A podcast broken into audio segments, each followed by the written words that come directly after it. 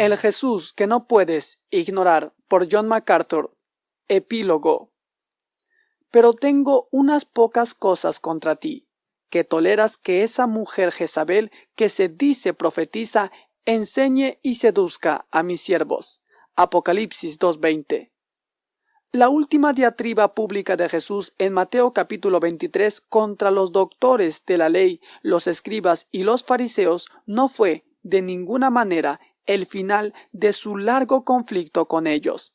Justamente días después de que él diera ese mensaje, las autoridades judías le entregaron a los romanos para ser crucificado fue la forma de ejecución más larga y degradante a que posiblemente podrían someterlo.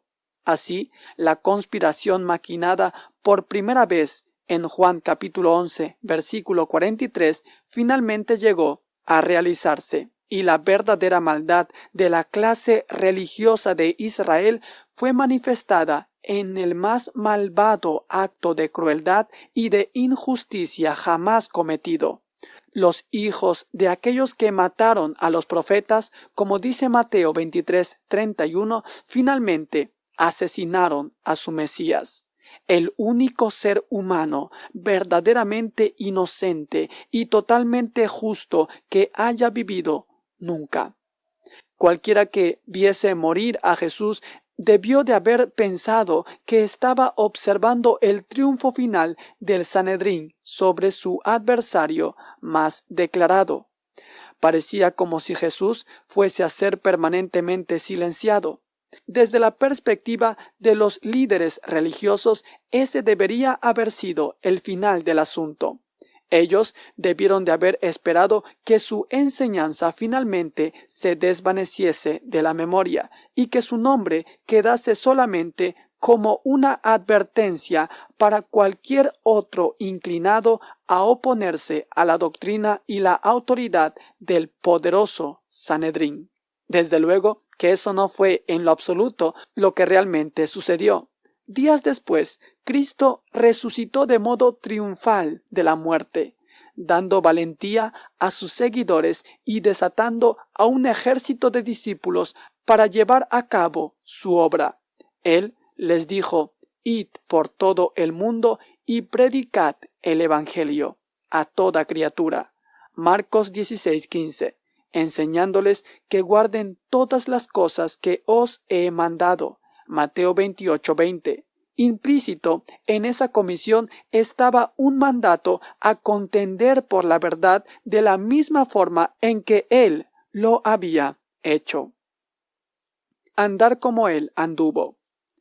Algunos lectores podrían cuestionar si Cristo es realmente el ejemplo que deberíamos seguir al confrontar el error. Después de todo, Él era Dios encarnado con toda la sabiduría de la omnisciencia divina a su disposición. Él podía ver los corazones de las personas y leer sus pensamientos. Él conocía la verdad perfectamente sin ninguna de las limitaciones que nosotros sufrimos como criaturas caídas. Nosotros por naturaleza nos inclinamos al error. Él era inmune al error de cualquier tipo. ¿Y acaso no dijo Jesús mismo que no deberíamos intentar separar el trigo de la cizaña? No, no sea que al arrancar la cizaña arranquéis también con ella el trigo. Dejad crecer juntamente lo uno y lo otro hasta la siega. Mateo 23, 29. Él también dijo, no juzguéis y no seréis juzgados, no condenéis y no seréis condenados. Lucas 6, 37. Después de todo, el Padre todo el juicio dio al Hijo. Juan 5:22. ¿Quiénes somos nosotros para adoptar ese papel y usurpar la autoridad que explícitamente es dada a Cristo?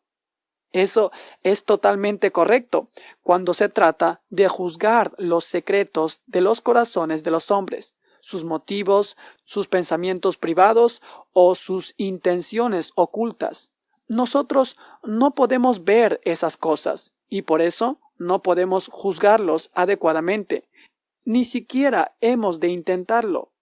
Pero el que me juzga es el Señor, así que no juzguéis nada antes de tiempo, antes que venga el Señor, el cual aclarará también lo oculto de las tinieblas y manifestará las intenciones de los corazones.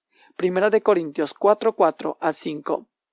¿Tú quién eres? ¿Que juzgas al criado ajeno? Para su propio Señor está en pie o cae. Romanos 14, 4. Romanos 2, 16 dice también, Dios juzgará por Jesucristo los secretos de los hombres. Este es el punto de la parábola de la cizaña. La cizaña se parece al trigo de todas las maneras superficiales, hasta que ambos dan fruto y maduran. Es prácticamente imposible distinguir el trigo de la cizaña.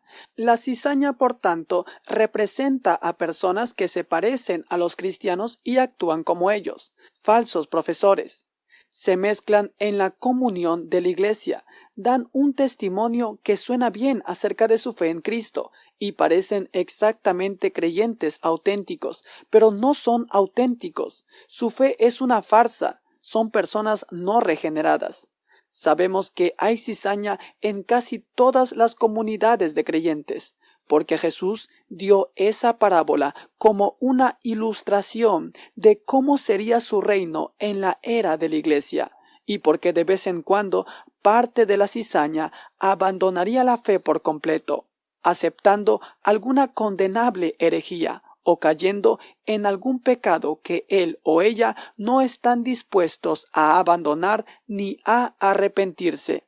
En tales casos hemos de confrontar al individuo llamarlo al arrepentimiento y expulsarlo de la iglesia si se niega firmemente a arrepentirse. Mateo 18:15. A los cristianos falsos y los fingidores mundanos Dios les permite caer con el propósito de recordarnos de que no todo aquel que afirma ser cristiano lo es realmente.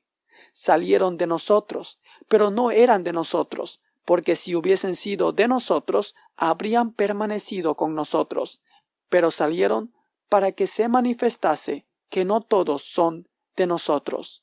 Primera de Juan 2.19.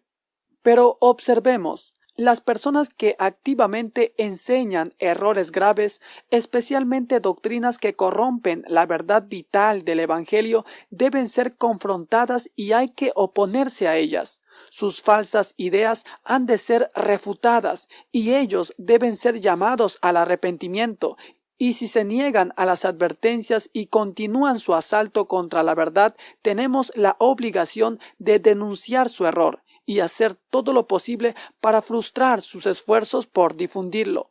Tales falsos maestros no son cizaña que hay que tolerar en la iglesia, son malditos anticristos. Primera de Juan capítulo 2 versículo 18, a quienes hay que exponer, contradecir, denunciar y negar.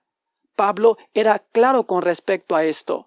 Mas si aún nosotros o un ángel del cielo os anunciare otro evangelio diferente del que os hemos anunciado sea anatema.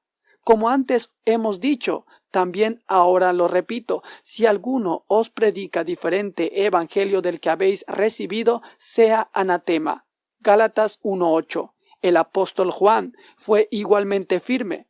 Él dijo, porque muchos engañadores han salido por el mundo, que no confiesan que Jesucristo ha venido en carne. Quien esto hace es el engañador y el anticristo. Mirad por vosotros mismos para que no perdáis del fruto de vuestro trabajo, sino que recibáis galardón completo. Cualquiera que se extravía y no persevera en la doctrina de Cristo no tiene a Dios. El que persevera en la doctrina de Cristo ese sí tiene al Padre y al Hijo. Si alguno viene a vosotros y no trae esta doctrina, no lo recibáis en casa, ni le digáis bienvenido, porque el que le dice bienvenido participa en sus malas obras. Segunda de Juan 7:11. Como hemos observado desde el comienzo, ciertamente necesitamos ejercer una debida cautela al hacer juicios sobre la gravedad del error de otra persona. Nunca debemos juzgar superficialmente. Necesitamos recordar que sin duda somos propensos a juzgar mal y a tener errores nosotros mismos. Todos ofendemos muchas veces. Santiago 3.2. es bastante cierto que esas cosas deberían hacer que nos mantuviésemos humildes. De hecho, casi cada vez que la Escritura pone a Cristo como nuestro ejemplo a seguir, el énfasis está en su humildad especialmente en su disposición a soportar el insulto personal sin arremeter o ser beligerante.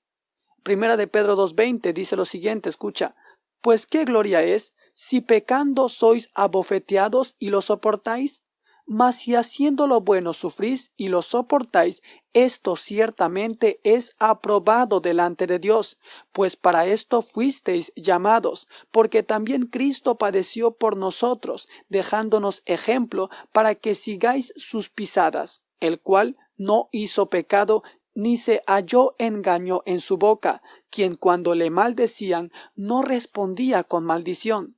Cuando padecía no amenazaba, sino encomendaba la causa al que juzga justamente. Fue inmediatamente después de que lavase los pies de los discípulos cuando Jesús dijo lo siguiente, porque ejemplo os he dado, para que, como yo os he hecho, vosotros también hagáis. Juan capítulo 13 versículo 15. Y cuando el apóstol Juan escribe, el que dice que permanece en él debe andar como él anduvo. En primera de Juan 2.6, el contexto se trata del amor. En otras palabras, seguir los pasos de Cristo comienza con estar dispuesto a entregarse, estar dispuesto a sufrir como Él sufrió, a amar como Él amó y a ser humilde como Él fue humilde. Mas el fruto del Espíritu es que amor, gozo, paz, paciencia, benignidad, bondad, fe, mansedumbre, templanza. Contra tales cosas no hay ley. Gálatas 5:22. Se nos prohíbe ser agresivos y se nos insta a seguir la justicia, la fe, el amor y la paz con los que de corazón limpio invocan al Señor. Segunda de Timoteo 2.22. La escritura elogia la mansedumbre, nos manda a ser pacificadores, nos enseña a ser amables y nos prohíbe juzgar lo que no podemos evaluar con justicia. Juzgar con justo juicio. Pero nada de eso nos da razón alguna para suspender el juicio por completo. De hecho, sería pecaminoso hacer eso.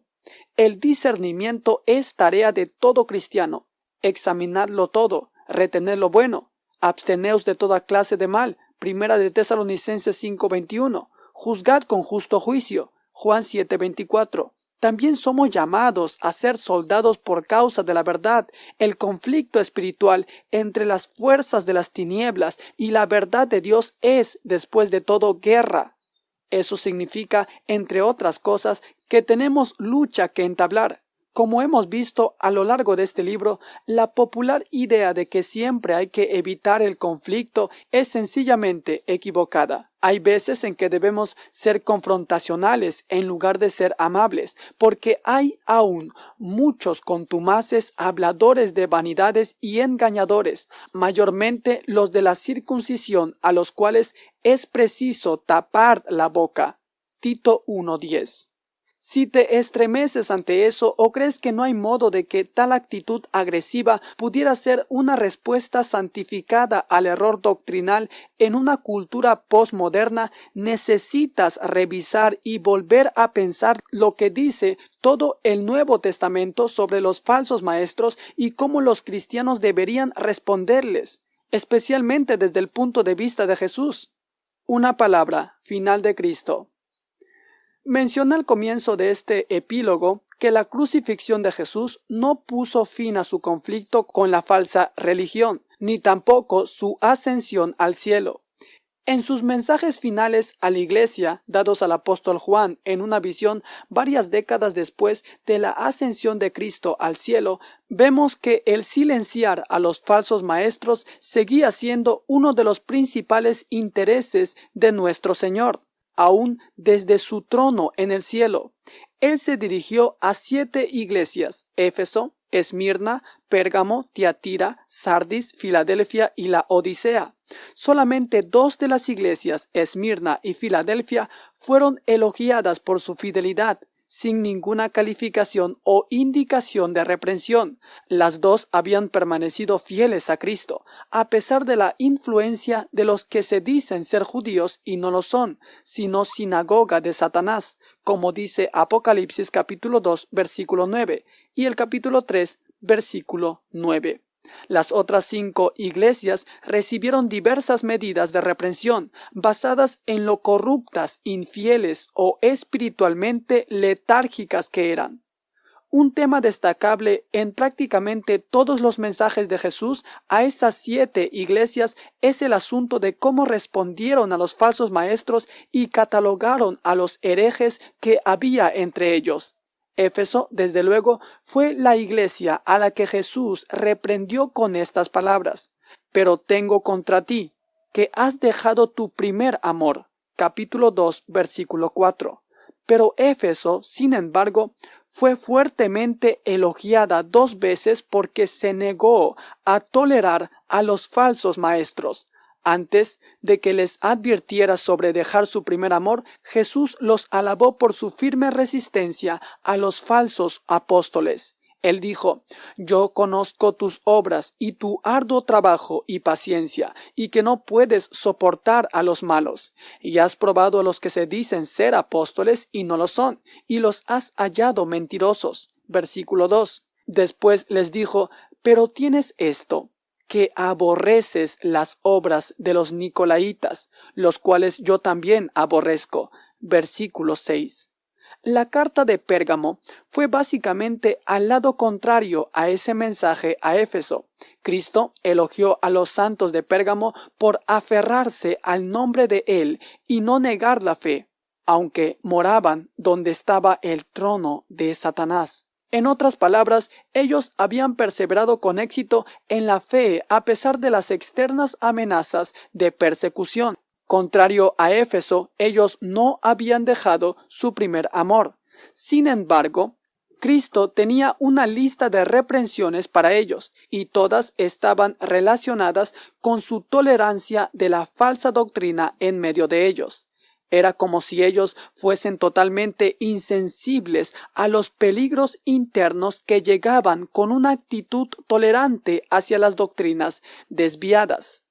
Él escribió lo siguiente, pero tengo unas pocas cosas contra ti, que tienes ahí a los que retienen la doctrina de Balaam, y también tienes a los que retienen la doctrina de los Nicolaitas, las que yo aborrezco. Versículos 14 al 15.